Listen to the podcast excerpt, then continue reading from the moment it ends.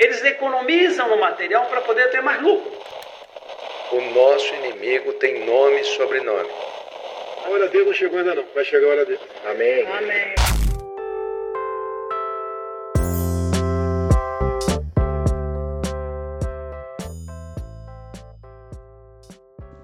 O número de casos de Covid-19 no Brasil já passa dos 16 mil e continua subindo. Já foram registradas pelo menos 800 mortes.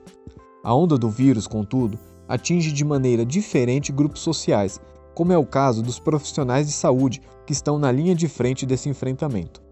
Só na capital paulista já são mais de 3.300 profissionais de saúde afastados pela doença, segundo o relatório do Ministério da Saúde divulgado essa semana.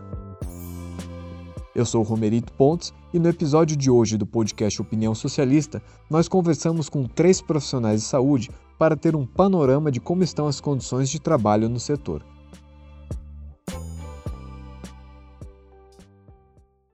Nossa primeira entrevistada é Érica Andreassi, enfermeira e pesquisadora do Instituto Latino-Americano de Estudo Socioeconômico, o ILAESE. Érica, a gente tem ouvido muitas notícias sobre a escassez de equipamentos de proteção para os profissionais de saúde. Como você avalia essa situação e como isso afeta especificamente os trabalhadores da saúde? Esse problema da falta de, é, de equipamentos de proteção individual, da falta de condições de trabalho, é, da a questão da desvalorização do profissional de enfermagem em especial, é, já é uma coisa que é, se estende ao longo do tempo. Então, por exemplo, se a gente pegar na enfermagem, uma das nossas reivindicações, que é a jornada de 30 horas, nunca foi atendida. E agora, nesse momento, é, especialmente da pandemia, onde aumenta é, a demanda nos, nos, nos, hospitais, nos serviços de saúde, é, acaba levando a uma sobrecarga muito maior, com ainda essa, essa situação de falta de equipamento de proteção individual, levando a que essas, é, esses trabalhadores da saúde, homens, mulheres, mas os profissionais da saúde em geral que estão na linha de frente, é, acabe se expondo ao risco é, de contaminação. Então, semana passada, por exemplo, teve é, uma paralisação é, uma, um, né, uma paralisação no hospital é, da, da Unifesp, né, justamente é, dos profissionais de saúde reivindicando melhores condições de trabalho. Ninguém se nega a trabalhar, ninguém está se negando a, a atender os pacientes, ninguém está se, se, se, se, esquivando dessa, dessa tarefa de, de, de prestar o serviço e assistência é, para a população mas o que a gente reivindica é justamente condições de trabalho. Você vê, a própria, se a gente pensar bem, a própria é, medida provisória que o, que o 927, né, que o governo é, emitiu esses dias atrás, entre outras coisas, possibilita a mudança da jornada de trabalho para os profissionais de saúde. Então, por exemplo, hoje nós temos uma jornada que não você trabalha, em média, 12 por 36, ou seja, do, é, trabalha 12 horas e descansa é, 36, né? Trabalha um dia ou folga outro, ou trabalha seis horas diárias é, com um intervalo entre uma jornada e outra. E agora, com essa medida provisória, isso pode mudar, inclusive possibilitando que os hospitais requeram que os trabalhadores trabalhem por 24 horas e descansem somente 12. E sobre o problema da quarentena para os profissionais, como fica? É, a quarentena, né, ou o isolamento social, ele está sendo imposto, e é correto, e a gente reivindica o isolamento social, mas para esses profissionais de saúde, é, não, não, necessariamente, não primeiro que os profissionais de saúde não entram no isolamento social, por um lado, e segundo que, é, ao mesmo tempo, é, muitas dessas profissionais são mães que têm filhos pequenos em casa, que têm filhos que não estão na escola, que muitas vezes, inclusive, é, se recorrem a outras mulheres da família, né, mãe, sogra, é, né, cunhada, irmã, para poder cuidar dos seus filhos, para que elas possam trabalhar. E sem as condições adequadas, essas mulheres também estão é, correndo, correm o risco de se, de se contaminar e levar a própria contaminação para dentro de casa, para essas outras mulheres que muitas vezes estão aí no apoio, no suporte, para que seus filhos possam permanecer em casa é, em, em segurança, né? Érica, e o problema da subnotificação dos casos? Isso afeta também os profissionais de saúde? Esse problema é gravíssimo e afeta, em especial, os profissionais de saúde, mas hoje é uma situação que, é, que afeta a população de uma maneira em geral. É, não existe também é a mesma coisa dos EPIs, não existe justificativa para a gente ter, por exemplo, na, na, no estado, o estado de São Paulo, que é o estado mais rico da federação, ter é, uma situação de 16 mil testes parados, porque não tem. É, é, não, não, não tem condições de fazer a análise daqueles testes que, que foram coletados, né? Então, é, por aí você já tira qual é a situação que nós estamos vivenciando hoje. Há uma subnotificação muito grande né, no, no mundo inteiro, isso não é uma realidade só do Brasil, agora o Brasil é um dos países onde a subnotificação é uma das maiores do mundo inteiro. Por falta de testagem, por falta de. de é, é, isso, né? Hoje em dia, hoje mesmo quem tem dinheiro para pagar, quem tem dinheiro para pagar, não tem, não pode realizar os testes. E quanto mais a população em geral, e mesmo os profissionais de saúde que estão se arriscando aí. É arriscar, é brincar muito com a vida dos profissionais de saúde, entende? Não é não é simplesmente ah, é, é não, não fornecer o mínimo básico, as condições para trabalhar, é, é, é, uma roleta, é, por, é, é, impor para os profissionais de saúde uma roleta russa. E, esse, e nós não podemos esquecer, porque a gente está discutindo o tema de mulheres aqui, que são justamente mulheres, né? Então, que são, que estão aí na linha de frente e que estão se expondo ao risco.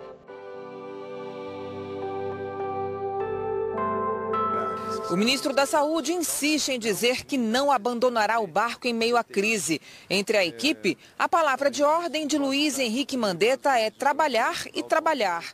Ontem... Apesar das declarações do governo, o que eles não parecem estar muito preocupados é com que condições esse trabalho deve ser feito. Nós vamos agora para o Rio Grande do Norte, onde a gente conversou com a Érica Galvão, que é enfermeira no Hospital Municipal de Natal. Érica, comenta pra gente como está a situação da pandemia por aí e também sobre a realização de testes para a Covid-19.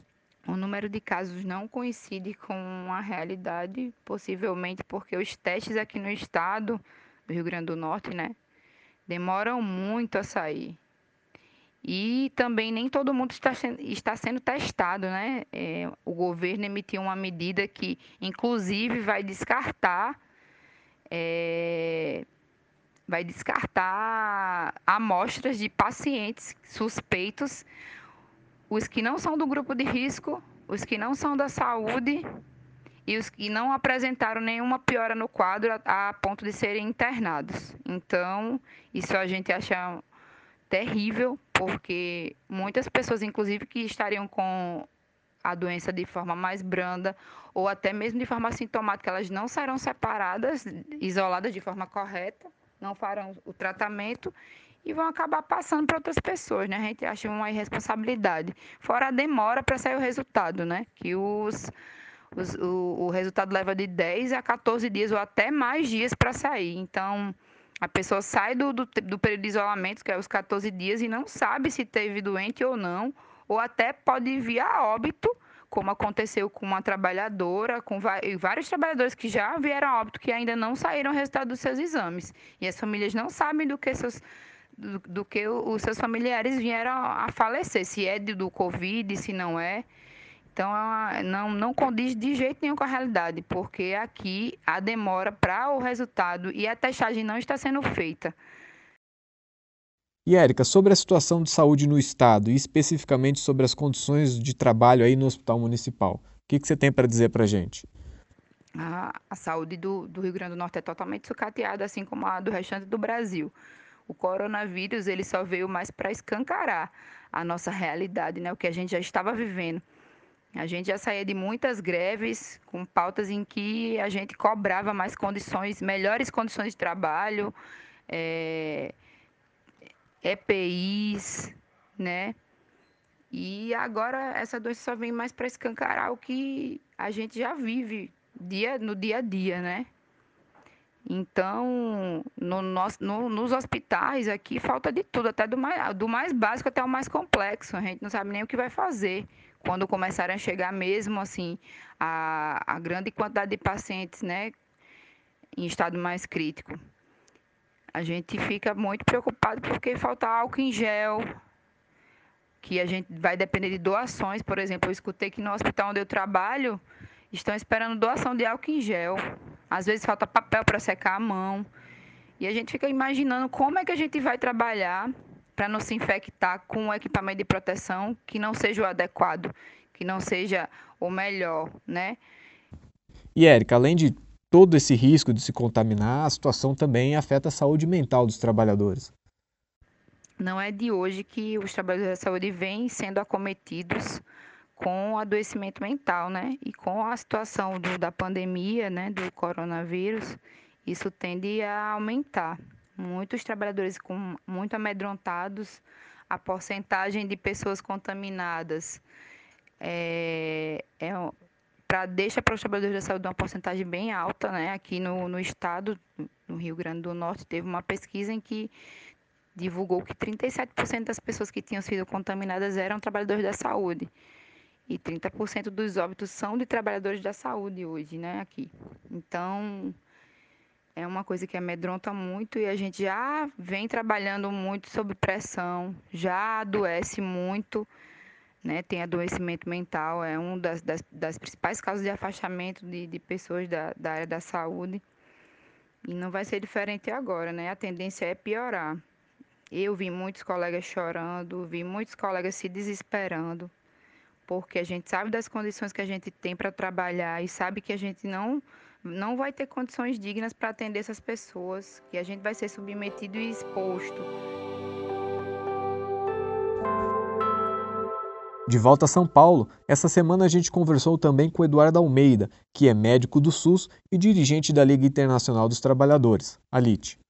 Edu, fala pra gente como você vê hoje a situação dos hospitais em São Paulo. Olha, a situação está muito desigual ainda nos hospitais numa boa parte dos hospitais do país, nós estamos numa situação parecida com o tsunami. Sabe quando a onda recua e você vê lá no horizonte uma onda gigantesca que vai passar por cima de você? Porque a onda não chegou, o povo está com medo de chegar nos hospitais, com medo do coronavírus. Em alguns hospitais, a onda já começou a chegar. Eu trabalho num hospital que a onda já começou a chegar. E é uma coisa dantesca. Por exemplo, está é, tá se montando ainda toda a, a estrutura para responder a essa pandemia que já está evidente que está correndo no país desde o início do ano. Na sala que foi montada de emergência, os pacientes graves que estão chegando nesse hospital, e chega SAMU a cada meia hora, 40 minutos com um paciente grave, é, tinha cinco leitos. Os cinco leitos ocupados no corredor, no corredor do hospital, na porta da sala, para entrar na sala, tinha uma maca do SAMU com um paciente deitado, com a máscara, e dois velhinhos, de 60, 70 anos, sentados de máscara, esperando para entrar na sala, pacientes graves que eu estou me referindo.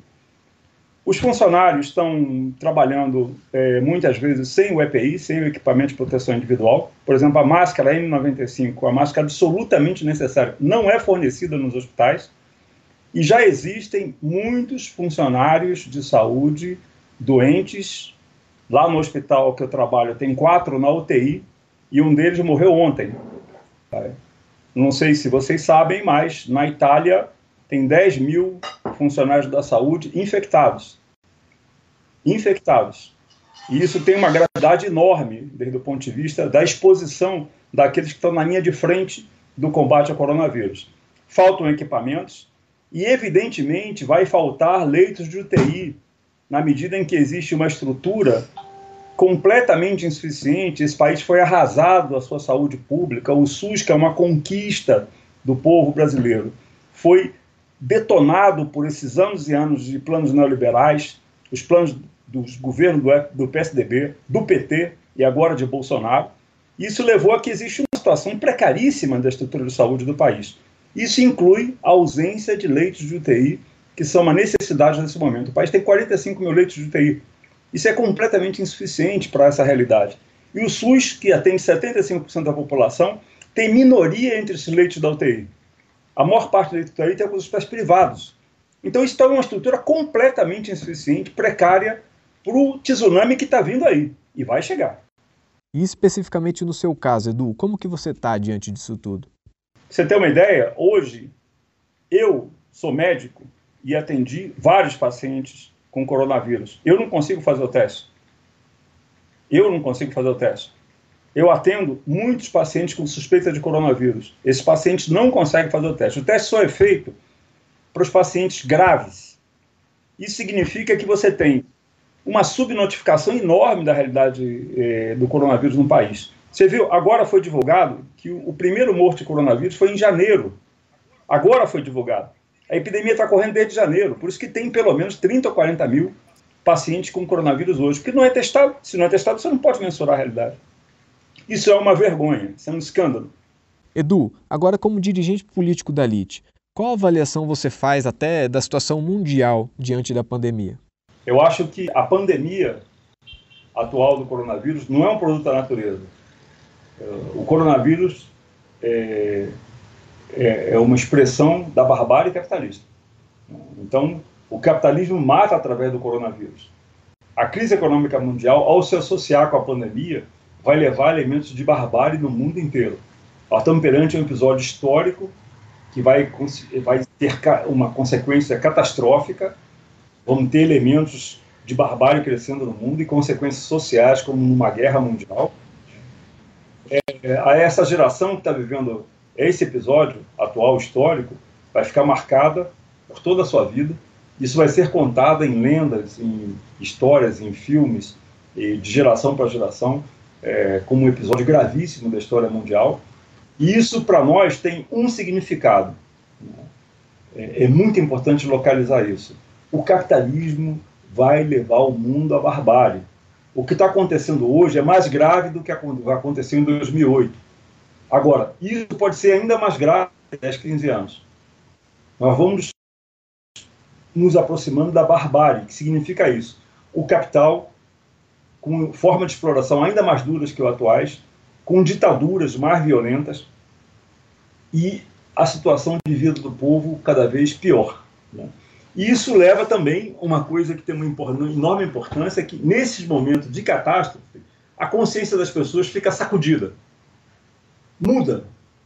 As pessoas começam a pensar, bom, tem que ter uma alternativa. E tem uma alternativa. Por esse motivo que nós dizemos que é preciso levantar de novo as bandeiras vermelhas do socialismo. É preciso levantar de novo a necessidade de que a economia seja planificada a partir da expropriação das grandes empresas, a serviço da necessidade do, da população, dos trabalhadores, não dos lucros. Não é possível que o Brasil gire ao redor do pagamento da dívida aos grandes bancos. Não é possível que gire ao redor da necessidade das fábricas multinacionais funcionarem. É preciso responder necessidades de Paraisópolis, da Rocinha, das fábricas, dos trabalhadores. Isso é o povo brasileiro. Quem toca esse país, quem constrói esse país, quem coloca a mão na massa são os operários, os trabalhadores. Esses é que devem ser o foco de atenção da economia. Para isso é necessário expropriar as grandes empresas. Para isso é necessário uma revolução socialista. Por esse motivo que nós defendemos, em alto e bom som, as bandeiras socialistas. Esse foi mais um podcast do Opinião Socialista. Você pode nos acompanhar pelo Spotify, pelo Deezer, Anchor FM, Google Podcast e outros agregadores, além do YouTube. Nós também estamos com um portal especial em nosso site sobre o tema. É só acessar www.pstu.org.br. Essa edição contou com o apoio técnico de JJ. A gente fica por aqui, um abraço e até logo!